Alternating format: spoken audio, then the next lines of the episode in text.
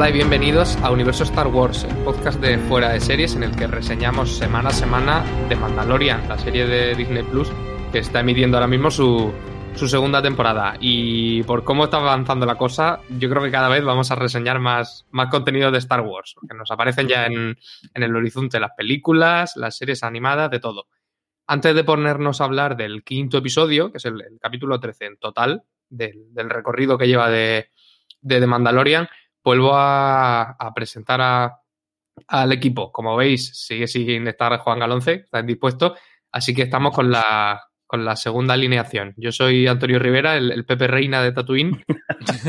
y estoy con Jean Miquel Rovira. ¿Cómo estás? Muy bien, aquí estamos otra vez. Y con Jorge Navas, veo que repites. ¿Te ha gustado? Aquí, sí, sí, encantado de, de, de ver por aquí. Nada, cubriendo aquí un poco la, la, baja temporal de Juan, a ver si ya, ya le una convocatoria, pues volver a entrar. Pues como decía, hoy reseñamos el quinto episodio de la segunda temporada, que se lanzó el, el pasado viernes. El episodio se tituló, como bien nos, nos había anticipado Jorge, The Jedi, que en inglés es neutro, pero ahora ya sabemos que es la Jedi. Está escrito y dirigido por Dave Filoni, recordemos eh, que es este tipo que es el, el, capitoste, el, gran responsable de, de, todo el apartado de serie de animación de, Star Wars y que también es productor ejecutivo en The Mandalorian y parece que está metiendo bastante mano porque en, en, este episodio, hacemos un pequeño resumen, hemos tenido de invitada especial a una de sus creaciones eh, eh, por, la, por las que más se le recuerda, que es el personaje de, de. Teníamos a, a Mando y a Baby Yoda. Yo creo que ya va a ser una de las últimas veces que lo llame Baby Yoda. Hay que, hay que aguantar, hay que aguantar. Yo creo que hasta mitad de, sí. hasta mitad de, de, podcast podemos aguantar. Luego ya lo cambiar. pues sí, Bo, eh, la, la, estrella invitada del episodio anterior, nos había enviado a, a, la ciudad de Calodan en el planeta Corvus, que es un. Ya al llegar allí descubrimos que es un asentamiento amurallado y gobernado por mano de hierro por una tirana que parece que está extrayendo algo del planeta, ahora, ahora especularemos con respecto al qué, y allí se encuentra también con Ahsoka Tano, una Jedi con dos sables láser de color blanco que quiere asediar la ciudad y después descubrimos por qué. Y por supuesto tenemos el esperado encuentro entre el, entre el Mandaloriano y, y Ahsoka. Así que antes de nada, recuerdo que aquí vamos con spoiler, vamos a saco, hay que venir con la, con el episodio visto y sin entrar en mucho detalle todavía, ¿qué os ha parecido, Joan? La verdad es que un capitulazo. O sea, no sé si sería el mejor capítulo de toda la temporada. Seguramente sí, pero bueno, tendría que eh, volver a verlos. Pero capitulazo, muy bien. A la verdad es que, me ha encantado su, su, presencia. Pero luego los detalles del capítulo, ya, luego ya iremos comentando. Pero eh, cómo está hecho, las referencias que tiene y luego la, las sorpresas que a mí personalmente me ha encantado. Esa, e, ese nuevo personaje que luego podemos hablar que, que nos, introduce, nos introduce en Mandaloriano, pues la verdad es que a mí, capitulazo. Jorge, ¿qué te ha parecido a ti? Yo creo que es el, el gran capítulo de, de, Mandalorian. No sé si el mejor o peor, porque al final esto ya es cuestión de cada uno y del día que le pille y demás, pero creo que es el gran capítulo porque es de eso. Creo que la conexión ya de, de, tras varios episodios con pinceladas de, de varias partes de, de toda la historia, de todo el, lore, ese es el gran capítulo. Es decir, ya me planto aquí un personaje de, de, de, de, las, de, de Clone Wars y de, Rebels y lo convierto en, en, en, imagen, en imagen real, en tronco más aún con toda esa, historia y encima empiezo, eh, se atreve a hacer cosas, cosas nuevas. Creo que ahí también están los galones de Filoni, son lo que son. Es decir, el, el tipo con, antes comentaba Antonio, que es el, el tipo que ha creado todo, el, responsable de toda parte de animación de tanto Clone Wars, Rebels y demás, es el tipo que hizo todo eso de la mano de George Lucas. Entonces, es el que tiene potestad para hacer, básicamente hacer un poco lo que le dé la gana y está, y está visto que tiene la confianza para hacerle. Creo que es el gran capítulo porque es el que entronca ya la primera trilogía, la última trilogía, la del medio, los, las, la, las dos series de animación, incluso los libros y los cómics, en algunos casos que luego comentaremos, y encima se atreve a añadir cosas nuevas que luego comentaremos un poco con, cuando hablemos del Beskar y todas estas cosas. Sí, recordemos que, que Dave Filoni eh, fue el, casi el protegido de, de George Lucas, que es la persona que George Lucas eligió para hacer esa película de Clone Wars que luego dio lugar a la serie de, de Clone Wars y que si no me equivoco yo creo que es el, el único el último proyecto en el que George Lucas estuvo involucrado como tal. O sea, fue una especie de ritual de, de pasarle el, la, la, vara de mando. John Favreau, que es el creador de, de Mandalorian, aquí es un poco un, un extranjero, un invitado, uh -huh. y eh, Dave Filoni realmente yo creo que es el, si no está manejando en la sombra, por lo menos está, está metiendo bastante baza. Pues sí, yo creo que, el, que primero conviene mirar el episodio en el contexto del resto de la temporada, porque menudo cambio de ritmo nos hemos pegado, que llevamos aquí tres o cuatro episodios ya dando la turra con que no nos, con que no nos hacen avanzar la trama, y a mí ahora me da la, la sensación contraria, que solo nos quedan tres episodios de temporada y yo creo que eso nos va a acumular la cosa, porque ya tenemos a Boca Tan esperando. Hemos, habíamos visto a Boba Fett y todavía no sabemos nada de él. Se nos ha introducido a, a Soka y yo creo que volverá. Eh, o por lo menos lo, lo, espero. ¿Qué creéis vosotros? ¿Va a dar tiempo a, a desenmarañar todo esto, Joan? A ver, yo creo que lo, eh, el programa anterior ya lo hablábamos. Yo creo que no va, de, no va a dar tiempo, pero sí que nos va a dar pie a, pues eso, o nuevas series de animación, o yo creo que incluso si quieren nuevas series de acción real pueden hacer. Y por supuesto, ya la por dónde va a ir encaminada, yo creo que esta temporada va a resolver poco pero, y nos tiene que marcar a dónde nos va a llevar la tercera temporada, porque tenemos muchas puertas abiertas. Si quiere seguir su pasado mandaloriano, irse con Bocatán, si toda la trama que aquí nos dan un poquito va, a ser importante la de la de este Baby Yoda. Si, o sea, yo creo que nos abre muchas, muchas posibilidades, está eh, eh, todos los detalles. Y un detalle que he contado, me han comentado, no sé si yo creo que no irá por ahí, porque además, como también se anuncia seguramente la serie de Boba Fett, que me dijeron, oye, el que el personaje que se ve en el primer capítulo es, lógicamente, es el actor de, de Jango Fett y todo eso, pero que son clones, que son todos iguales que puede ser un, pueden jugar con nosotros y que sea un, un, clon o algún personaje también de un clon que dice, pues es verdad que, que todos los que, esa cara puede representar a cualquiera de los soldados clon de la, de la guerra clon. Eso es un detalle. No creo porque se anuncia la, la temporada y yo creo que el actor le querrán dar seguramente esa, esa serie de Boba Fett si de verdad sale adelante. Pero oye, que son detalles que esa cara la, la podemos utilizar para, para todos los, clon, los clones que hayan sobrevivido a la, a la guerra clon. Jorge. Pues eh, yo creo que no va a dar tiempo a, a, que cierren todo y de hecho porque más yo creo que ahora mismo esta serie tiene todo ya bastante eh, recogido por, por delante porque más que nada hoy por hoy eh, y encima con la situación actual de pandemia el gran sostén económico de Disney Plus es de Mandalorian. o sea, sí verdad que está todo su catálogo antiguo, sí verdad que al final han hecho experimentos como el de, el de Mulan que fue directamente a, a, a Disney Plus bajo pago para intentar eh, amortizar todo eso, pero claro, en un momento en el cual un poco de contexto. O sea, Disney esta semana pasada ha anunciado miles de despidos del personal de sus parques de temáticos porque hicieron una primera una primera batida de, de, hicieron un cierre, hicieron una batida de despidos y ahora haciendo una batida mucho más grande. Puedo buscar las, las cifras, no acuerdo de memoria, pero son bastantes miles de personas las que van a la calle. Y ahora mismo el único sostén que tiene es Disney, es Disney Plus, que tiene, creo que si me equivoco, son setenta y pico millones de suscriptores, una cosa así en el, en el mundo. Dieron las cifras hace poco cuando se cumplió un año. Y realmente el, que está aguantando, sobre todo el que está haciendo cosas nuevas, a falta de las nuevas series de, de, Marvel, de, de, que se han ido retrasando, es eh, de Mandalorian y creo que normal que tengamos Mandalorian para, para Jato. Hay que ver cómo, yo lo, lo, lo, chulo es que está el campo muy abierto, ahora lo, lo, enumeraba eh, Joan, la cantidad de tramas y de subseries y de cosas que pueden crear con esto, o sea, pueden enriquecer el universo a lo bestia, mientras metan billetes y sigan y paguen la producción de todo esto, pero eso, tenemos posibles de Boba Fett. Hay una posibilidad que es que sí que haya al final una separación entre Mandaloriano y, y Grogu, venga, voy a decirlo, voy a decirlo ya, y nuestro Yodita, que sí ahora, se, llama, se llama Grogu, quizá puede haber una separación y entonces por un lado vaya el camino del, de la parte de Jedi por un lado y por otro lado siga el camino de Mandalorian, que es, es curioso el, el cómo el, el, camino de Mandalorian no, él no lo ha buscado y al final se ha encontrado por, por,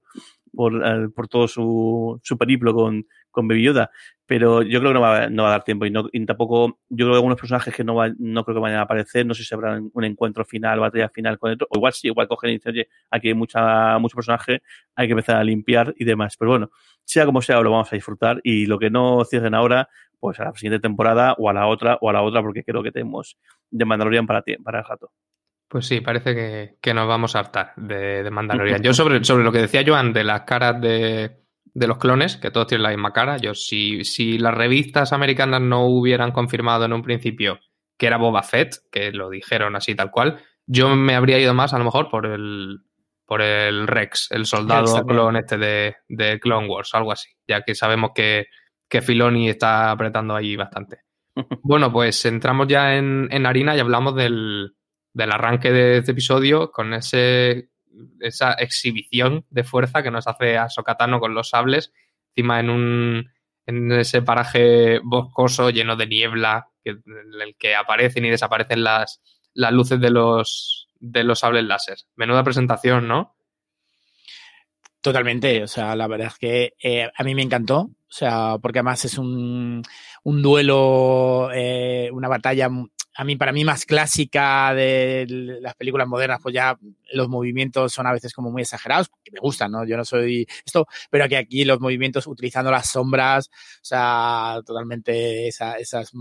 ese cine asiático de samuráis, de ninjas y esas referencias que, que se, en todo el capítulo es donde, donde las tenemos, pero claro, es que está eh, eh, estupendo. Además, ese tipo de, de, personajes que no, esos mm, soldados que no sabemos muy bien si son imperiales, que son, son mineros imperiales porque están ahí eh, destrozando el planeta, supongo que, quedándose con todos los recursos. Entonces, ese tipo de villano distinto,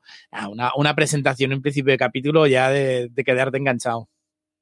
¿Qué te pareció a ti, Jorge? Pues, el, es decir, el carta de presentación, si yo creo que todo el mundo estaba pensando a ver cómo va a ser el momento de aparición, pues venga, te lo suelto en el primer minuto y taca atrás. Y también de verdad que de esta manera te, te, permite jugar con el personaje y que tenga escenas a lo largo de todo el capítulo. Aunque, aunque sea largo, pues claro, eh, creo que se más, yo creo que es el más largo de, de, de, la temporada. Se va a 53 minutos o así. Eh, si, sí, te esperas hasta, claro, si te esperas hasta el minuto 30 o minuto 40, no te da tiempo a, a sacar al personaje. Pues eso primera secuencia, te saca Sokatano, una, una, una pelea bastante desigual porque al final estos pobres soldados son igual de efectivos que los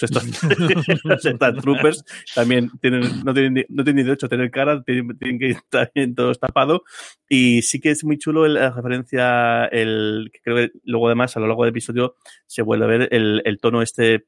de cine asiático muy de Kurosawa, que además que son, eh, Filoni es súper fan en, en Galería Star Wars, eh, en, Galería Disney, que es la, los documentales estos, lo, lo mencionan varias veces. De hecho, y por cierto, va a haber segunda temporada de, de, Galería Disney. Cuando acabe la temporada de Mandalorian, te han confirmado que va a haber. Así que cuando acabe Mandalorian, todo el mundo a ver Galería Disney para ver eh, los entresijos y la fricada de, que hay detrás de todo, de todo esto. Y sí que hay eso, el, el, la mezcla, ya empiezas a incluir por la manera de la pelea, que normalmente los Jedi siempre tienen una pelea más, más medieval, podemos decir, en cuanto al estilo de cómo utilizar las espadas y demás. Aquí no, aquí es eh, estilo de ninjas, samuráis y, y todo el cómo juega con el encender, y apagar los, los sables de, luz eh, para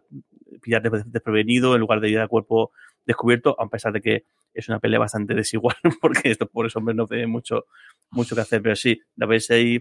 la referencia que luego se mezcla con el western, pero súper chulo el, el, toque este asiático de, de, ninjas y demás. Sí, están, yo creo que están todos los soldados cortados con la misma tijera, ¿eh? Sí. Porque no,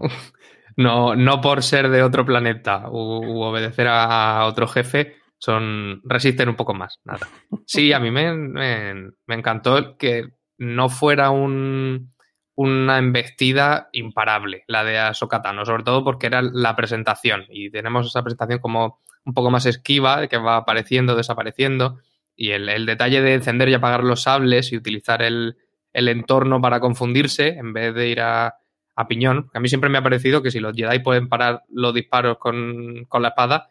es que no hay nada que hacer, nada más que caminar hacia adelante y, y rebanar soldados. Y, y me pareció que, que fue un ejercicio pues, casi de contención ahí, que, que, funcionó muy bien. Pues Ahsoka, como decíamos, está asaltando lo que parece una fortaleza o un, una especie de asentamiento amurallado o algo así,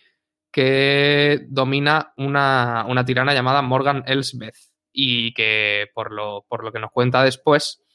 su pueblo fue masacrado en la guerra clon y por, por su furia, en el inglés, lo dicen así, como que su, su rabia, digamos, alimentó la industria que ayudó a construir la, la flota imperial y que saquea, y destruye mundos para ello. ¿A qué creéis que se, que se referían con esto? ¿Es un, una especie de, de jefa de la minería? Porque también, el planeta también no está en, en, sus mejores días. Da la sensación de que están drenando algunos recursos que, que hacen empeorar el clima del planeta y, y, que generan polución. ¿Qué creéis que, están haciendo aquí? ¿Qué tiene esto que ver con la flota imperial, John? A ver, yo creo, y por algunas, recuerdo, creo que eran los primeros cómics que Dark Horse sacó, básicamente ahí era maquinaria que destrozaba, no, no la minería, todos los recursos que tuviera el planeta hasta destruir el planeta. O sea, llegar, eh, madera, aquí se ve como lo que podían ser bosques está totalmente destrozado, el clima afectado. Entonces,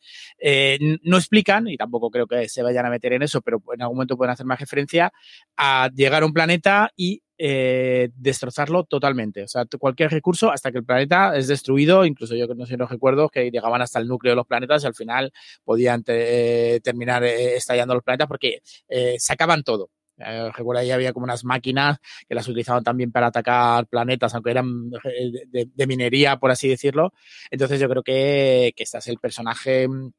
que, que, explicarán o no explicarán, pero no, en algún detalle nos darán, es la encargada de, de, esos recursos. Por eso seguramente estos soldados que no son soldados, sino que son los que vigilan a esos mineros, a esos trabajadores, pero por eso tienen que tener esta indumentaria un tanto diferente a la, a la que estamos acostumbrados con los Stormtroopers.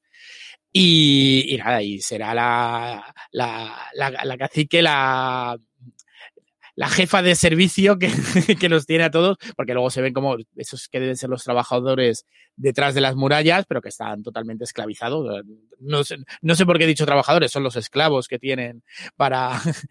para sacar los recursos, pero eso, ese debe ser el, el motivo, el, el, destrozar cualquier planeta que decidan para sacar todo, o sea, no solo minería, madera, aire, eh, cualquier, cualquier elemento que, que se pueda sacar de un planeta. Pues sí, yo creo que, que, aquí puede haber alguna conexión. Si no, si no por el momento, que, que, la veremos desarrollada más tarde, sobre todo al oír el nombre de un personaje del que luego hablaremos, que se pronuncia al, al final del episodio, yo casi apostaría a que, a que tiene algo que ver con, con esa forma de reconstrucción del imperio que fue la, la primera orden. Jorge, ¿a ti qué te, qué te sugiere todo? Sí, parece una especie de, no sé si de contratista o de, o de proveedor de, de, del imperio. Pasa que eso, al final lo que se dedica es una especie de, de como de, no de mercenaria, sino, bueno, mercenaria porque al final parece que trabaja para el imperio y lo que se dedica es eso, pues lo que decía Joan, a, a, llegar a planetas, eh, sacar todos los, los, recursos minerales y de lo que sea del planeta hasta machacarlos y, revendérselos después al imperio. De ahí se ve también el, cantidad de dinero que tiene, como es capaz ella, a pesar del planeta está hecho polvo, ella vive en un recinto que es mm, casi un, un, un, jardín floral, agua y, y, demás, y luego encima se puede permitir tener a, a droides asesinos de guardaespaldas, a un lugarteniente que tiene un pasado militar que luego también comentaremos porque tiene, tiene su miga, y, mm,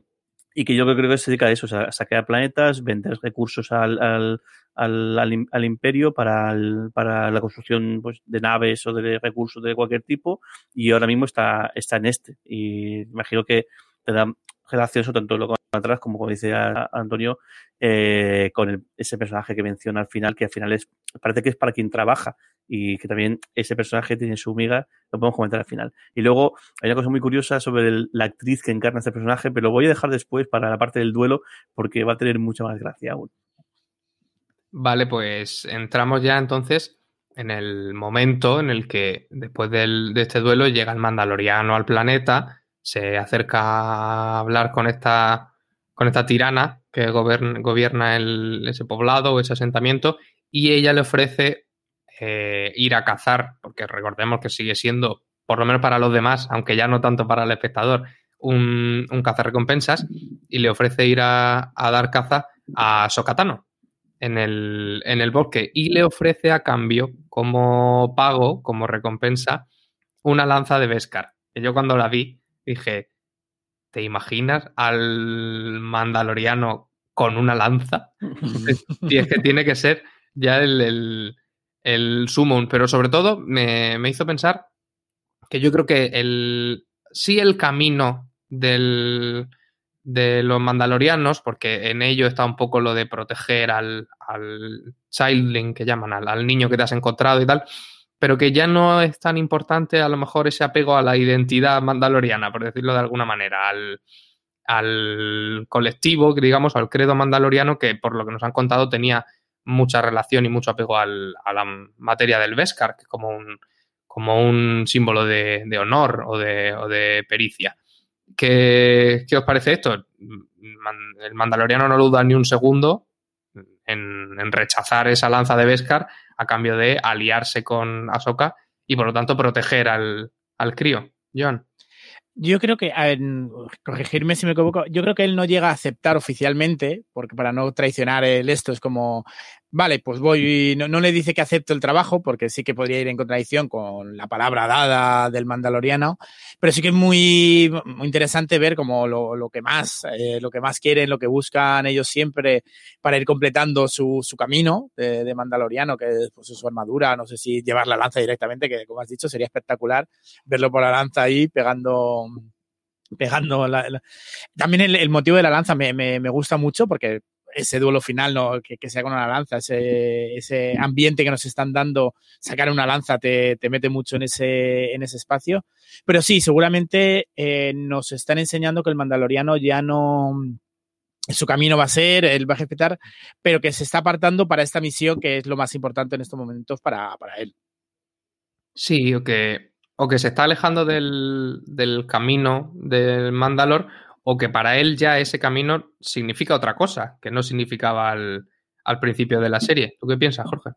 Sí, está claro que, que, que él, él, empieza a hacerse. Es el primer capítulo en el cual por fin empieza a tener algunas respuestas. Al menos, al menos respuestas a lo que él está buscando, porque el, el episodio que tiene con, en, con los otros tres mandal mandalorianos en el hace dos capítulos es una cosa que le, que le aparece de repente sin el expresa. Aquí sí que él está buscando respuestas, o aquí sí que está buscando un poco pues, entender que,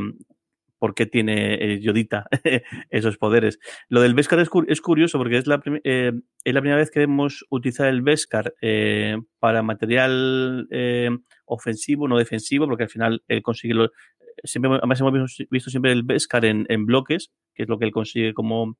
eh, recopilar en la primera temporada, que luego le convierten la armadura, va poquito a poquito y luego realmente, pues como tiene ahí todo el montón de Beskar, le hacen la armadura completa. La primera vez que la vemos convertida en, en arma. Y, mm, y, vemos también la relación que parece que tienen los mandalorianos con el Beskar, que pensamos que era solamente ofensiva, pero claro, después, en cuanto veamos la escena, la escena siguiente, vemos el porqué. Eh, cuando mencionan varias veces a lo largo de la serie que eh, Mandalor el Grande estuvo enfrentado a los Jedi, eh, pues ahora entiendes porque el, al menos fue un combate de igual a igual, porque normalmente con los Jedi pues poco, poco tienes que hacer, porque eso, entre que te rebotan, te, te defectan los, los disparos y cuerpo a cuerpo contra la espada, contra la saber de luz, no puedes hacer, hacer nada, ahora te explicas el, el por qué están para ellos el, el, el Beskar, porque, bueno, ahora comentaremos. pues tenía que llegar a Sokatano para explicarnos que estábamos equivocados diciendo todo el rato Baby Yoda o Yodita, que es lo, lo, que se estilaba aquí, porque ya tenemos nombre para el, para el bichito que acompaña al Mandaloriano, que es Grogu, y que además la, la propia Sokatano nos cuenta que, que a, pueden sentir los pensamientos del otro, digamos, no llegan a hablar, pero se comunican de, de alguna manera, entendemos que a través de la fuerza, y que nos dice que eh, se crió en Coruscant, que muchos lo habían entrenado. Esto a mí me llamó la atención porque todos habíamos asumido que se supone que tiene como 50 años, pero que para esa, para esa raza es un bebé. Pero ya nos habla de que muchos habían intentado inculcarle ya por lo menos algunos conocimientos o a, algunas nociones para domar esa habilidad innata que parece que tiene para, para controlar la fuerza. Y, y, nos cuentan también que durante las guerras clon lo habían escondido en, en un templo, pero que alguien pasó y, se lo llevó, que desapareció de allí. El, el, camino que va desde ese robo en el templo hasta que el mandaloriano se lo encuentra, dice el, el propio Grogu que lo tiene difuso, que tiene la memoria ahí un poco más, un poco más nebulosa. Joan, ¿tú vas a seguir llamándolo Baby Yoda o, o te cedes a Grogu? A ver, yo creo que durante bastante tiempo lo llamaremos Baby Yoda. No, no, no, eh, va a ser difícil, pero bueno, intentaremos ponerle nombre, ya que yo creo que según nos vayan contando esa historia, si se va desarrollando todo, toda esa historia, nos iremos acostumbrando a este nuevo, a este nuevo nombre y, y, a dónde tiene que llevar, porque justo nos habíamos pensado que, que tenía que ver con el Yoda, si podía ser un clon de Yoda que se estaba desarrollando, alguna había por ahí muchas historias. No, no, ahora es uno de las razas, en la que entendemos eso, que es una raza alienígena que debe recibir la fuerza de una manera fácil y además el, el expresar los pensamientos, que es una cosa que, que yo hacía mucho, entonces debe tener ciertas facilidades con, con la fuerza eh, pero que es, de, que es de la misma raza y tampoco dicen ninguna relación especial. Simplemente no, no es el tío, el sobrino, tío no, pero no es el sobrino, el nieto de, no, no, es simplemente la misma raza que estaba allí. Es verdad que, que, que nadie se acuerde de él hasta ahora, pues estas cosas que pasan en el universo, pero lo que nos puedan contar de él, yo creo que, que está muy bien. O sea que, y, y, sobre todo volver a hablarnos un poco de toda la parte de, de los Jedis, que la teníamos más abandonada. Estábamos hablando mucho de qué había pasado con todas las estructuras políticas, militares, de todos los mundos, pero saber que cuando se destruye la Orden Jedi, qué fue pasando, y la propia Sokatana, qué fue pasando, pues eso también es súper interesante. Jorge, ¿a ti qué te parece el, el cambio de nombre? Está, parece que se había filtrado ya en, en Reddit, había, había alguien que lo había comentado hace unos meses de alguien que tiene un amigo trabajando en Disney que se soltó, que imagino que, que habrá, ahora mismo estará en una, en una cuneta o, en, o, o habrá tirado, muerto en un río con un disparo de blaster o, con un tajo de un sable de, de, de, luz, se había filtrado incluso, y bueno, ya hay teorías bastante locas sobre el, el, el porqué del, del, nombre, que no sé si merece la pena comentarlas porque son bastante bizarras. Creo que está muy chulo el, la previa del, de, de todo esto que es la pelea es entre, bueno, la mini pelea entre Ahsoka Tano y y, el Mandaloriano, en el cual es, en el cual él con, con sus brazaletes de Beskar bloquea esa luz, que es una sorpresa, porque claro, en el momento que salta diciendo, hostia, no, se puede cargar la Mandaloriano porque eh, no, quedamos sin serie. Y como el, el shock de decir, coño, qué original, el, el, el, que sea capaz de deflectar o de parar el los sables de luz con, el Beskar, o el sable de luz o espada láser, como en, en CD Mandaloriano, que es muy gracioso. El, el guiño, claro, él, no conoce, él sabe lo que, lo, lo que es eso y le llama eh, espada, espada láser. Que luego te, eso, te explicas el por qué el, la, el tema del Beskar es tan importante para ellos, porque es la única manera de poder hacer un poco de frente de, de igual a igual a, lo, a, lo, a, los Jedi. Y no, el, el, el, yo creo que era inevitable que en un momento dado nos dijeran el, nombre del el nombre del de Baby Yoda eh, de Grogu y cómo está está muy guay el, cómo eh, el cómo es cómo es capaz de comunicarse con con Ahsoka Tano, a pesar de que, y eso podemos comentar después, el, no se termina de fiar, o el, sabe que hay, hay, algo ahí que no, que no consigue, con el no consigue empatizar con el crío, incluso ella acaba también echándose un lado diciendo que no puede, bueno, que no puede entrenarlo y demás. Sí, es que en ese, en ese intercambio de, de pareceres que parece que, que, tienen Ahsoka y, y Grogu, eh, la Jedi nos introduce un, un, tema que ya hemos visto otras veces en, en, el universo de Star Wars y es hasta qué punto merece la pena entre, entrenar como Jedi a un, a un Padawan, a un candidato, digamos, cuando se puede sentir que tiene una, una relación sentimental o un apego sentimental tan fuerte con una persona que en caso de perder a esa persona o en caso de, de que sucediera algún problema, se desestabilizaría tanto que pasaría a ser un peligro. Y, y, la propia Soca lo sabe muy bien porque, como sabrá Joan, que se, que se chafó el final de Clone Wars por todos nosotros. El héroe, el héroe, el, mar, el mártir de, de, de este podcast. Ahsoka vive en, en, primera persona la caída del que parecía ser llamado a, ser el mejor Jedi de todos, o el, el incluso el, el, niño elegido, se le, se le dijo algunas veces en, en, las películas, que es Anakin Skywalker, que tenía un talento inabarcable para, para las artes Jedi, que sin embargo acabó siendo, siendo un Sith, yéndose al, al lado oscuro. ¿Qué os parece? Yo lo que me gusta mucho, y lo estabas comentando, es que empieza a contarnos cosas. Eh, eh, yo, yo, creo que nos imaginábamos, todo el mundo que no, pero corría el peligro, viendo cómo iban los capítulos, que a Sokatano le dirá, ah, yo no te puedo solucionar nada, ves a buscar a, a otro. Eh, yo creo que eso estaba claro que no, que tenía que pasar un poco esto, que, que lo cuente, que tenga ese voy a probar cómo, cómo es la fuerza en, eh, en, Grogu, venga, voy a, voy a hacer ejercicio de cómo es la fuerza en Grogu, que le haga un ejercicio, que nos cuente algo ya de su historia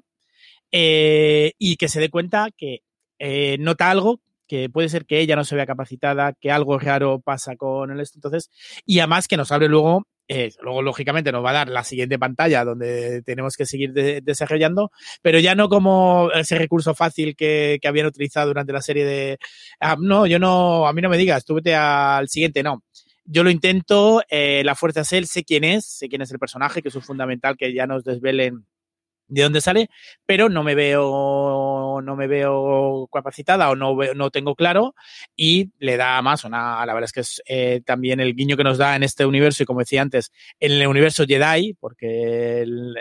las pinceladas en el, en el universo político ya las tenemos, pero en el universo Jedi ir al templo, el primer templo Jedi, a ver si cuando vaya allí tiene, se tiene un llamamiento, yo creo que es muy, muy interesante de, además, como he dicho, de por dónde puede ir, que, que quizá tengamos la serie de de Grogu y tengamos la serie de Mandaloriano.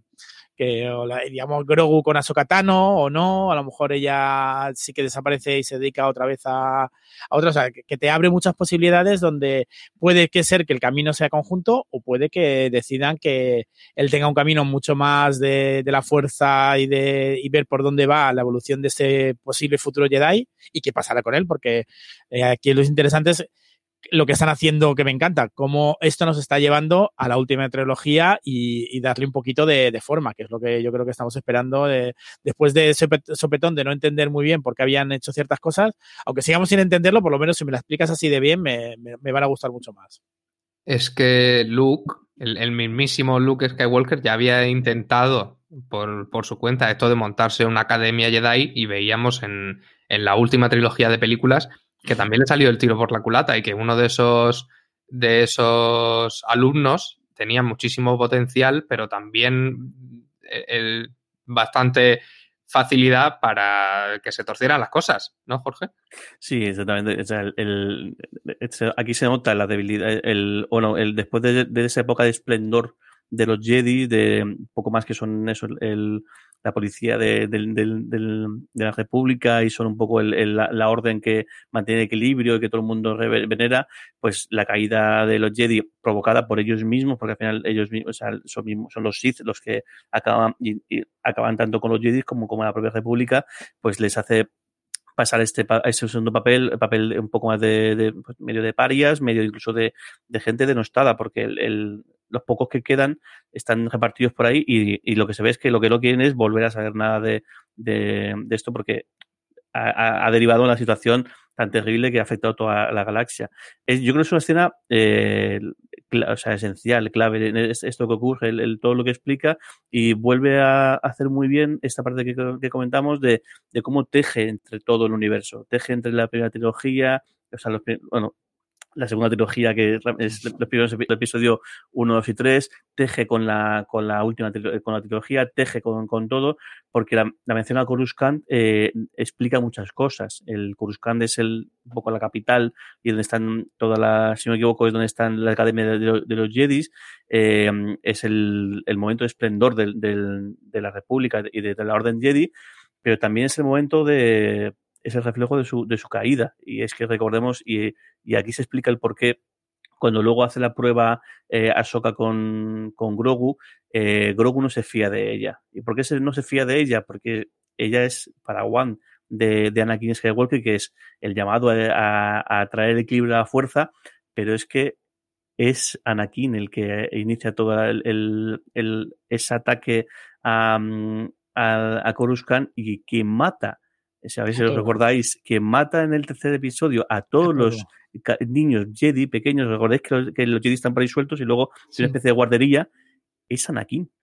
Es que es Anakin el que queda. Entonces, es más que posible que, que Grogu estuviera en ese, en, en ese grupito que Anakin eh, asesina. Además, yo creo que es los momentos más duros del, del, del yo diría de, de, esa película seguro, y yo creo que incluso de, de la trilogía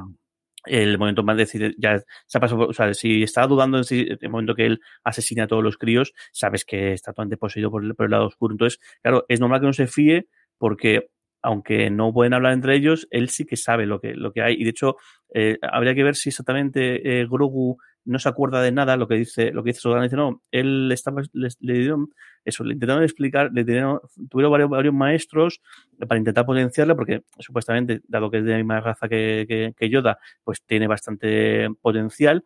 pero el, su, claro, su entrenamiento se ve eh, truncado por lo que ocurre, por, por, por, la, la, la, acción de, Anakin. Y luego, claro, sabe que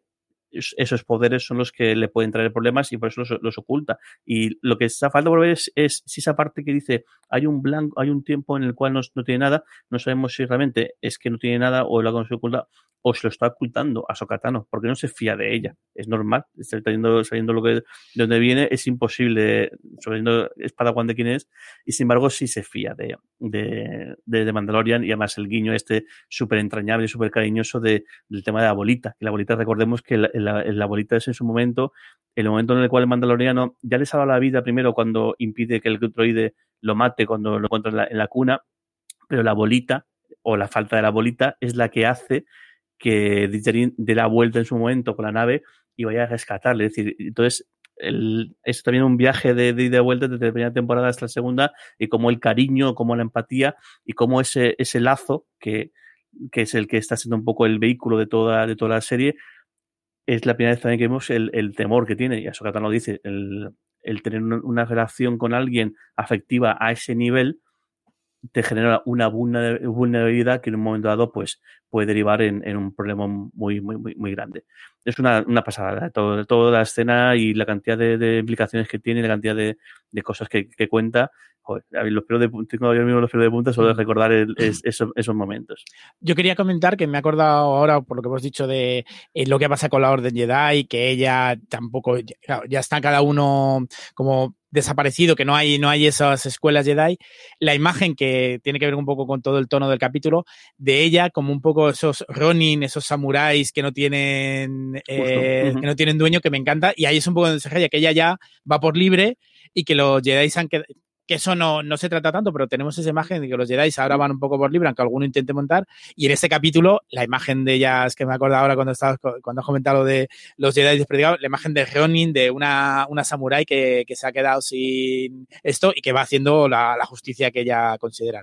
Pero sí, sí, que, sí, que, está en una, en una misión, y de hecho tú, tú que, que, te, has tragado el final de, de Clone Wars Rebels, ella realmente está, no está aquí porque eh, se haya, haya haya migrado, o sea, haya decidido hacer una Z, se queda aquí, sino ella está haciendo, ella tiene una misión y hecho, sí, sí. La, la, misión eh, está ahí por, una, por alguna razón. Es decir, que a pesar de que, de que está, está sola, porque ha tenido que, que, abandonar porque los Jedi están todos masacrados, ella sigue con su misión. No, no, sí, sí. Ella tiene muchas trayectorias, pero era, era sobre todo la imagen con el capítulo. O sea, era sí, sobre todo porque esa imagen Super de capítulo y cuando, cuando hablemos del duelo es eso, es el, el la, la, imagen que da. Luego la historia tiene mucho más y ya tiene nos tienen que contar mucho, pero que, que me he acordado de eso, de esa imagen que cuando ves el capítulo y ella llega, que ahora llegaremos, y cuando has dicho lo de los Jedi que no consiguen, me he acordado de, esa idea, entonces quería comentarlo, pero sí, sí, tenemos mucho que comentar de, de por dónde va a ir Ahsoka Sí, pues después de ese, de ese momento tan íntimo que tienen Ahsoka y, y Grogu, se me hace muy raro decirle Grogu, ¿eh? Yo creo que voy a, que voy a volver a Yodita. Pues tenemos un, el asalto a, la, a esa ciudadela o a ese asentamiento de una manera muy original, que es con una Jedi y un Mandaloriano juntos, que es lo que, por lo visto, nadie, incluidos sus enemigos, se, se esperaría nunca. Y hacen ahí un, un pequeño, un pequeño montaje que después de, de unas eh, escaramuzas con los droides, con los soldados mineros estos, etcétera, acaba en un, en un momento chulísimo que a mí me encantó, que es una especie de doble duelo. Una batalla que discurre a la vez por, por dos carriles paralelos y que además muy en la línea de lo que, de aquello a lo que nos tiene acostumbrado de Mandalorian.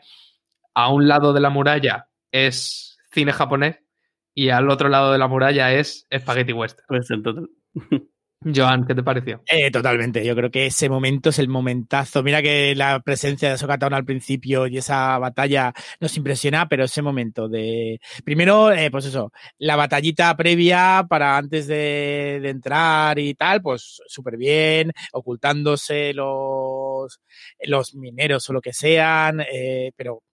pero el momento de las dos de las dos escenas. Y yo creo bueno Jorge ahora comentará un poco las referencias de, de los actores. Yo sí que decir que me pasó cuando lo vi a lo alto de la muralla al principio del capítulo. Ver al padre de John Connor, eh, al teniente Hicks, bueno, los sargentos tenientes de Alien 2, que tiene de, de, de rescatar a, a, mí este actor sobre todo, que yo creo que es de los actores fetiche de James Cameron, porque lo ha utilizado en un montón de, de producciones, pero bueno, sobre todo eh, eh como, como ese protagonista de la primera Terminator y el, de los pocos que llega al final eh, en Alien 2, pues me, pues me encantó. Y eh, de, esas dos, de esas dos escenas, es que genial, o sea, como habéis comentado, el, el duelo, el duelo japonés eh, y con el, el, duelo de Spaghetti Western, la tensión de, de, del disparo, de, de cuándo va a ser, me parecen, además, muy bien hechos, o sea, es que no, que, es que es espectacular cómo te, cómo te mantiene. Una cosa además que, que siempre me ha gustado en Star Wars, las, las, diversas escenas paralelas mientras tienes la batalla, aquí mucho menos exagerado, lógicamente, pero mientras tienes la batalla en Endo, la batalla en el espacio y la batalla de duelos de Luke, pues aquí ya te prepara dos escenarios eh, muy paralelos y, y que tienes que ir siguiendo el ritmo de los dos y está muy bien, muy bien. Pues sí, mandamos un, un, saludo desde fuera de series a Andrew Eisen, que es el, el, montador de este episodio y que yo creo que hace un, trabajo impecable mm, saltando de ese, de ese duelo en el que Ahsoka Tano llega a tener la cosa a, veces un poco complicada a, a, la tensión casi mayor incluso de, de los dos lugartenientes o o de los dos los respectivos Sancho Panzas de cada una de las, de las duelistas que están ahí esperando a ver cómo acaba la cosa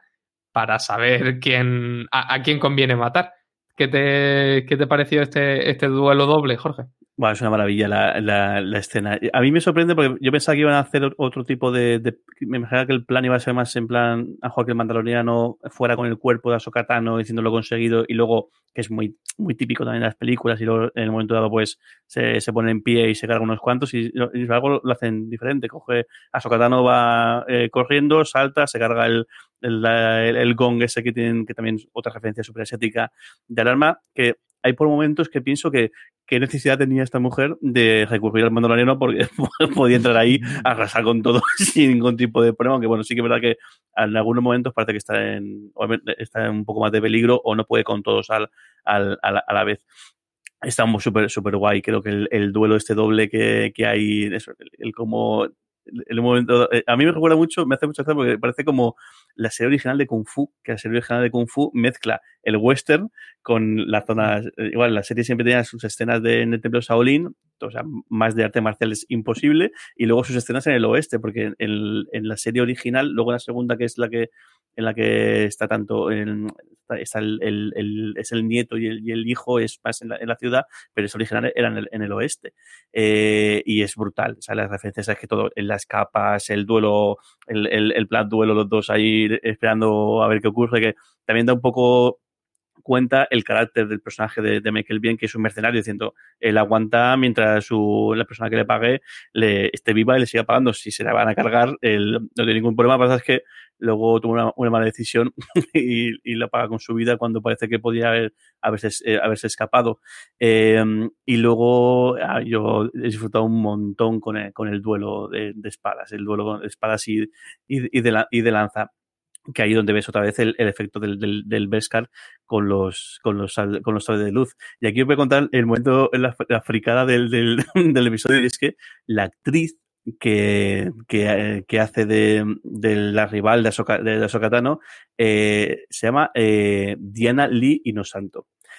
Eh, y es una, es una actriz, en, bueno, actriz, es una persona que está, lleva muchísimo tiempo trabajando en televisión y en cine como doble, doble de acción, y creo que queda bastante claro el, el por qué. Bueno, además de todo, ¿eh? desde, eh, me he puesto bien en la Wikipedia, y desde Walker Texas Ranger a, a, a Patriot, a Wild Wild West, a, en Blade, en Fast and the Furious, en, en Star eh, Enterprise, en un montón de series y un montón de producciones ha trabajado. Y el hecho de que, sea, de que su apellido en términos sea Lee, es porque es, es la hijada de Bruce Lee. Su padre era, fue alumno de Bruce Lee, o sea, Bruce Lee, aparte de, de toda la parte de, de conocida de, televisión y de, y cine, Eh, él, cuando estuvo, sobre todo el tiempo que estuvo en un hospital por una, una lesión que se hizo, hizo en la espalda, él ideó un arte marcial propio, creo que lo que hace es coger un poco de todo y luego filosofía suya, suya propia, que se llama el, el Jet Kundo, de hecho hizo un libro que se llama El Tao del Jeet que yo tengo por aquí porque soy de pequeño no he hecho nunca artes marciales salvo un par de clases de karate y me aburrí un montón pero soy un súper friki de todo ese tipo de, de cosas. Eh, pues el padre de, de, Diana Lee No Santos fue alumna de, de, del de Do de, de Bruce Lee y tuve una relación personal tan tan fuerte que de hecho ella se llama Diana Lee en homenaje a Bruce Lee y ella de, de, pequeña ella se refería a Bruce Lee como el tío Bruce. Se imaginaba la reacción que, que, tiene, con lo cual ya es el top asunto de, de, de sí, no hay nada más asiático, más oriental en esto que, que encima tenía una persona que de cierta manera ha tenido relación con Bruce Lee en una pelea de, de espadas o de espadas y, y lanza, que además está súper bien coreografiada y además todo, el, el, el cómo se plantan, además es súper estético, es decir, no es, no, es, no es como las películas más medievales que van a saco y a pegarse y demás, no, aquí se paran, se miran, se miden, toman la distancia, se toman su tiempo, además hacen, el, hacen una especie de round y se vuelven a separar, otro round y, y demás. Una verdadera delicia, la verdad, que el, tanto la escena como luego el, el duelo igual, es que los, los planos que utilizan también, todo, eh, una verdad, un caramelazo, la verdad, entonces, esta, esta escena al completo qué llena de cosas está de Mandalorian, qué cantidad de, de referencias y de, y de, de guiños se, se, pueden rascar. Otro más lo tenemos al final de, del duelo en el que descubrimos qué, cuál era la información que quería sonsacar a Sokatano a, a, la, a la tirana de, de este asentamiento. Y la pregunta es, ¿dónde está tu jefe? ¿Dónde está el almirante Thrawn? os cuento lo que yo sé del almirante Thrawn, que me parece que hay alguien aquí que, que, nos puede contar un poco más. Que es un alienígena de la raza Chis, que son un, una especie de seres que tienen como cierta habilidad natural para la estrategia militar y para la, para la táctica y demás, y que apareció por primera vez en las novelas de, de Timothy Zahn, del universo, del universo expandido, que después, en 1994, apareció en el videojuego TIE Fighter, que también es, Dave Filoni arrasa con todo, serie de animación, novela, videojuegos, lo que haga falta. Y que, y que ya en el canon actual ha aparecido en Star Wars Rebels, en la, en la tercera y la, y la cuarta temporada, que era, el, era uno de los, de los villanos y que había desaparecido y lo teníamos en, en paradero desconocido, por lo visto, investigando las regiones desconocidas de, de la galaxia para recabar toda la información posible sobre, sobre lugares y especies que luego le diera ventaja en esa, en esa estrategia militar en la que por lo visto es tan, es tan habilidoso. Joan, tú que controlas las novelas, ¿qué, qué más nos puedes contar? A ver, controlo más la, las novelas que ya no están en el canon, que son las que me leí, pero sí que te hacen un poco la, la idea del personaje y cómo es, hay algunos más, pero es como de los que se ha pasado de Legends y lo han querido volver a meter en, en el canon, porque es un personaje súper interesante y que en esas primeras novelas, aunque sea Legends, yo las aconsejo. Yo en su momento pensar que creo que en la primera novela es de, como has dicho, es del 91, Estábamos en el desierto de, de, antes, de, antes de que se estrenaran el episodio 1, 2 y 3. Ahí hay un desierto donde los que lo, lo, los fans veíamos una y otra vez los, los, el 4, 5 y 6 llegaban algunas cositas, pero salieron estas novelas y el, protagonista, el, antagonista realmente en esa reconstrucción, yo cuando me, me, encanta ver cómo están reconstruyendo este mundo después de, de, la caída del imperio, en estas novelas es donde te hablan cómo eh, no ha caído, cómo todavía están en plena lucha. Y detalles de los que luego, de los que luego veremos es cómo esa estrategia eh, en, esa, en esos mundos desconocidos, eh, lo, los no explorados, donde además pensemos que ahí es donde seguramente se está reconstruyendo el imperio eh, fuera de, los ojos de, la República. Eh, incluso, bueno, cuando vemos al final de la trilogía que, el emperador tiene ahí todo un montaje que nadie se ha enterado, claro, está en zonas totalmente ocultas. No ya si el emperador, es muy interesante saber si, si en esa doble reconstrucción del imperio, de la nueva orden o la reconstrucción de que, que, el emperador está haciendo por su parte, porque son, son paralelas, son a la vez conjuntas, entonces el papel que puede tener el almirante Thrawn en Rebels sí que creo que son las temporadas 3 y 4 donde tiene un poco el papel de, del malo y donde se recoge. Incluso, hay novelas posteriores, esa ya no me las he leído todavía, pero la, las tengo pendiente porque es un personaje que, es muy importante y es un gran estratega, eh, que, va, buscando él eh, cosas para poder eh, decantar la balanza a, favor del imperio y donde se, va creando un poco como el gran líder de, ese, de, los gestos de, del imperio. Entonces, yo sí que aconsejo, aunque estén fuera de, del canon actual, leerse la, primera trilogía, la trilogía de la Nueva República, como una historia que yo es que básicamente habría seguido por esa, o sea, cuando no sé si hubiera sido una continuación estupenda, pero bueno, lo que están haciendo ahora también creo, y recuperar este personaje es para que la gente se dé cuenta. Yo cuando hemos tenido esos dos momentos de oyes el nombre de Ahsoka Tano, pues yo también cuando oyes el nombre de Almirante Azarán dices, es él. En videojuegos de Ciros también eh, salió, aparte del Delta Fighter, este, el típico de conquistar planetas, recursos, hacer naves, no me acuerdo cómo se llamaba la, la versión de Star Wars, que yo sé sí que me vicié mucho y es de esos personajes que te dan plus y que puedes conseguir, el que te da un mega plus de, de personaje cuando lo conseguías era el Tarzano, que era de, depende de que eligieras eh, rebeldes o, o, imperiales, era, era de los personajes top, creo que era eh, en algunos y en muchas características superior a Darth Vader y a Palpatine, o sea que era de, de los que no me acuerdo de cómo estaba el, el reparto de, de, cosas que te aportaba tener ese personaje, pero que está muy considerado muy top en, de, de villanos, o sea sea, que, nos ha dado otro villano y que nos puede dar mucho, porque ya tenemos a nuestro Moth Gideon por ahí como, como villano, que, nos tendrán que volver a hablar de él, pero es que nos acaban de introducir a otro que justo no sé si será villano para Mandaloriano, para Mandaloriano, para seguir con las series de animación, pero que vuelva a salir el nombre es que, que nos va a dar mucho juego es que todo ese contenido de, universo expandido que ampliaba lo, lo, que habíamos visto en las películas, aunque saliera del canon, ahí está. Y no nos, no nos cuenta lo que ha pasado, pero sí nos, nos da muchas pistas sobre lo, que, sobre lo que podía pasar. Y ahora que dices lo de las regiones desconocidas, a mí me hace pensar en Exegol, que es el, ese planeta o ese lugar que en, en la última película, de la última trilogía de películas que, que hemos visto, aparecía de repente y, y, da la sensación de que cómo puede ser que el imperio se estuviera reconstruyendo allí, que el, que Palpatine hubiera resucitado, que tuviera ahí un, pedazo de tinglado montado y nadie se hubiera dado cuenta. Y a lo mejor a través de este, de este explorador imperial, como podríamos, podríamos llamarlo, tenemos algunas pistas de, de, de qué manera llegaron a, a dar con un, con un sitio tan, tan recordito. En las, en, perdón, en las novelas estas, no sé lo que rescatarán o si no rescatarán, básicamente él está buscando tanques de clonación para poder resucitar al emperador, está, eh, y eso está encontrándolo en regiones, también juega mucho con eh, elementos de la fuerza, una raza de criaturas que anulan los poderes de la fuerza, o sea, hay muchas cosas que nos van a servir a eso y justo, y no sé si va a haber si nos van a explicar cómo se reconstruye el imperio a través de Palpatine y, y, y, la nueva orden paralelamente o mezclándose, pero es que nos da dos posibilidades de, de, lo que se nos había, como has dicho muy bien, en ese último episodio de ahora me sacas esto. Vale, o sea, a mí ya me recordó, porque como has dicho tú, ese, ese momento de aparecer con las tropas eh, se había visto, pero se quedaba como un poquito forzado en ese, en ese tercer episodio de la nueva trilogía y, y ahora nos pueden dar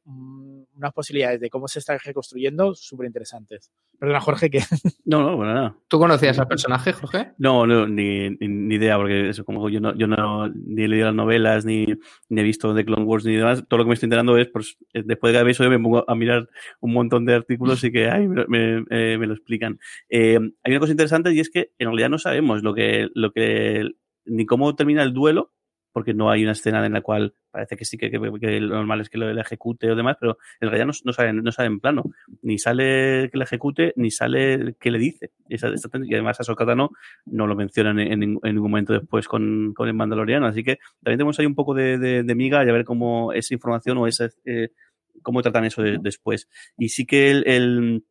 el, creo que está muy guay, el, el cómo enti ahora enti el, cuando se menciona el ambiente de Thrawn, entiendes el, el, lazo, que tiene con esa tirana que acaba de, que creemos que, ha fallecido. la relación que tienen al final es una relación de él está eh, fuera intentando reconstruir y además es, curioso porque es el primer super malo, por decirlo de alguna manera, que no es un Sith. Todos los super malos eh, hasta ahora siempre ha sido eh, Sith o en el caso del, emperador pues tiene relación con la fuerza, tiene relación con, esto y al final este es un estratega militar que como buen estratega lo que hace es que a él lo, mandado, lo mandaron fuera a, que eso, a buscar más recursos, a buscar más eh, planetas que, a los que, con los que engrandecer el, imperio. Supuestamente a él la destrucción de esta muerte, la muerte de Darth Vader y la muerte de, del emperador le pilla fuera y en lugar de, como buena estrategia militar, esto también es locuración mía, pero en lo que hace es, y enganchando con la, última película, con el episodio 9, con el, caso de Exo, Exogol, ¿no? Exegol. Exegol. Eh, él, en lugar de, eh, empezar a hacer guerra de guerrillas, a pesar de que él sí que parece que es un, por lo que he leído por ahí, es un, experto en eso, lo que parece que es que ayuda a crear eh, toda esa flota que vemos en, en, ese último episodio, que bueno, un poquito, igual está un pelín fuera de... Yo cuando vi la película dije, igual se ha dado un poquito la mano con, con, el número de, con el número de naves y demás, pero bueno, como se le fuera mano con muchas más cosas de la película, tampoco vamos a entrar ahora en eso. Pero sí que da entender que es esa figura que lo que hace es dedicarse al, rearme militar y al rearme logístico de, todo lo que está por venir del imperio. Otra vez vuelve a tejer un poco con, las, con las películas de la última trilogía. Pues sí, ya en un último. En, en una última revelación eh, se nos introduce un, en este caso no un personaje, sino un lugar que yo no, que yo no conocía, que apunta más, más hacia adelante que, que hacia atrás, por así decirlo, y que es el planeta Tython, Tython, no, sabemos, se, escribe así, Tython, y que también pertenece al, a este universo expandido de, Star Wars Legends y que también, como las novelas para pena de Joan fueron expulsadas del canon con la, con la adquisición de, de Lucasfilm por parte de, de, Disney, pero que ahí era el, digamos, el lugar de nacimiento de, por lo que yo he leído, una orden que no se llama la Orden Jedi, pero se, escribe distinto, pero se pronuncia parecido. Es como una orden G-Dai, algo así. Echa, echado un ojo, hay, hay, mucho ahí que sacar. Y esto en concreto, este, este planeta o este templo, este lugar, sí que había sido reintroducido en, en el canon a través de un cómic de Star Wars que se llama Doctor Afra y del que también se ha rumoreado que, que podríamos tener serie, aunque eso está muy, muy en el aire. ¿Qué, ¿Qué, crees que veremos que veremos aquí, Joan, en este templo misterioso. A ver, que si no recuerdo mal, porque eso también no es, como un poco el origen, el templo origen de, la Orden Jedi, pero justamente no es exactamente la Jedi, pero es un poco como los inicios, eh, y por eso quieren llevarlo allí, para ver ese eh, cómo, cómo de Jedi puede llegar a ser nuestro Baby Yoda. Entonces, eh, justo, yo creo que por aquí nos está abriendo que podemos tener o serie o contenido, animación, sea del formato, para hablarnos un poco de qué ha pasado con los Jedi, yo creo que es muy interesante saber, y aprovechemos también para hablar de, más orígenes de los Jedi. Sí que ha habido mm, elementos, yo sobre todo recuerdo los cómics clásicos, todo lo previo a, la Orden Jedi conocida, sino cómo se, fueron eh, cómo se fue creando los Sith, los Jedi, todos, estos todos estos elementos y sí que nos abre un montón. Como has dicho, sí, es un planeta que estaba en el eh, estaba en, en, las primeras, no, me acuerdo en cuál, pero que aparece en las novelas. De ahí no, no, no, no como lo, eliminan todo, pero es igual que la Almirantazado, es de las cosas que han decidido rescatar y porque es muy interesante y da también mucho, mucho juego. Entonces, no, eh, no sé, pero yo creo que no sé si el futuro del Mandaloriano, pero el futuro de Grogu pasa por, por ahí y es donde seguramente cuando lleguemos allí, que no sé si será el final, el capítulo último, veremos si nos vamos a por dos series distintas, si el camino sigue siendo conjunto, porque, porque yo creo que ahí es donde nos va, básicamente yo creo que va a ser el último episodio de, la temporada, llegar a este planeta, o los dos últimos, depende un poco como el formato que, decidan, para plantarnos exactamente como, como quieren esto. Teniendo en cuenta que tenemos un rastreador en la nave eh, que a lo mejor nos cortan, nos están puesto, nos han puesto aquí unas expectativas y, y, acabamos la temporada sin llegar a ningún sitio, con Baby Yoda encerrado y el Mandaloriano encerrado o alguna cosa así viendo cómo se pueden escapar. O sea que la verdad es que nos está dando un montón de posibilidades por, y para pocos capítulos que ya nos quedan. O sea, ya la tercera temporada, o sea, ya no, no podemos esperar. O sea, cuando acabe la, la, segunda debería empezar ya la tercera. No, no nos pueden dejar así. Bueno, por el momento sabemos que eh, Ahsoka no quiere entrenar a Grogu, pero que está dispuesta a delegar y por eso lo manda a este templo, ¿no? Le dice que es como que se siente en, en una especie de piedra que amplifica las ondas de la fuerza y que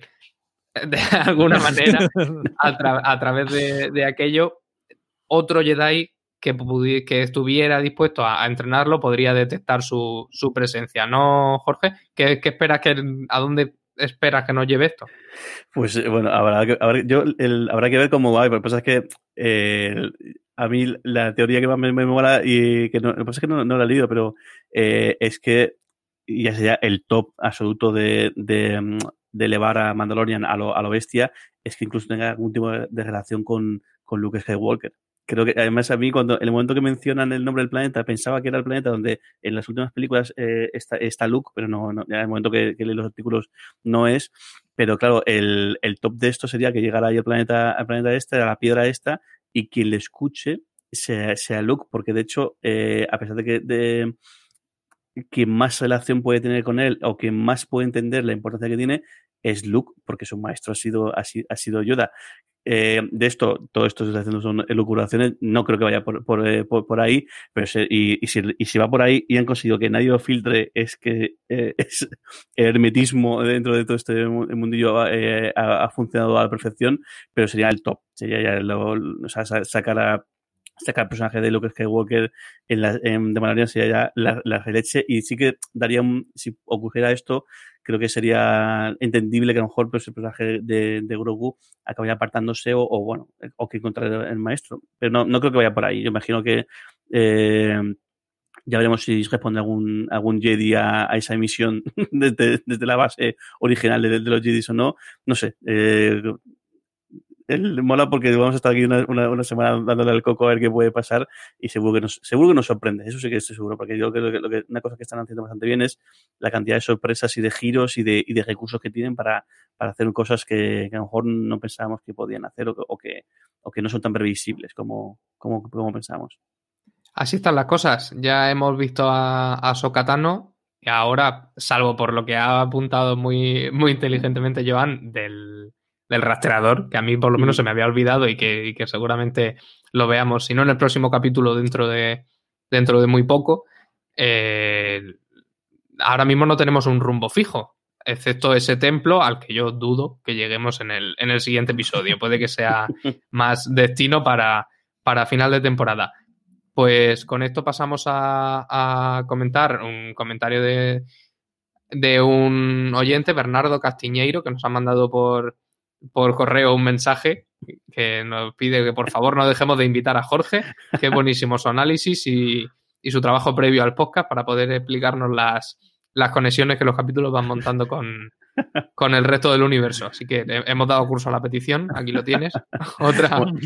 muchas otra semana por, más. Muchas gracias por el comentario. En realidad, no, en realidad todo esto es porque yo no, no conozco tanto de Star Wars, conozco las películas y alguna cosilla más. Y bueno, pero al menos sí que me sí que procuro leer, leer artículos y leer cosillas para prepararme un poquito. Y de eso, o sea que no, no tiene ningún tipo de mérito lo que hago. Lo que hago es, es dedicarme un ratito a leer artículos y lo mismo, y lo que leo ahí, pues luego lo comento aquí y ya está. Pero muchas gracias por, por el, por el piropo.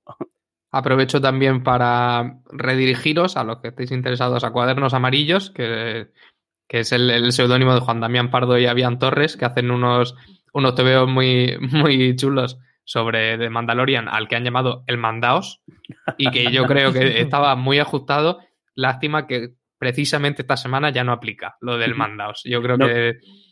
no ha habido escena de, de taberna. Creo que es el sí. que, no, que no, no, ha habido una taberna como, como, como tal. No ha habido escena de taberna ni, ni piezas de recambio, que también era otro, otro protagonista indispensable en la serie. Pues ya no me queda más que invitar a otros oyentes a, a mandarnos comentarios, peticiones, preguntas a, a través de la caja de comentarios de YouTube o en Facebook Watch. Recordad que ahí, además de oírnos, evidentemente también nos podéis ver a dejar comentarios en iVoox o en cualquier reproductor en el que en el que escuchéis los podcasts de fuera de series. a, comentar en redes sociales, siempre con el hashtag, el, el usuario, perdón, arroba fuera de series, o a través de, correo electrónico al mail Star Wars arroba fuera de series.com. Y con esto me despido ya de, de la tripulación, que antes era de prestado, que, que, cada vez es más oficial. Joan Miquel Rovira, muchísimas gracias. Nada, a vosotros y hasta la próxima semana. Muchas gracias, Jorge. Te estás, te acomodando en la silla, ¿eh? Estoy súper cómodo y súper a gusto, ¿verdad? Te agradezco un montón poder participar aquí en este podcast. Pues nada, y a vosotros deciros que, sigáis con The Mandalorian, que, ya, ya, solo va hacia arriba y que sigáis con, con Universo Star Wars, que vamos a estar aquí todas las semanas comentándolo. This is the way.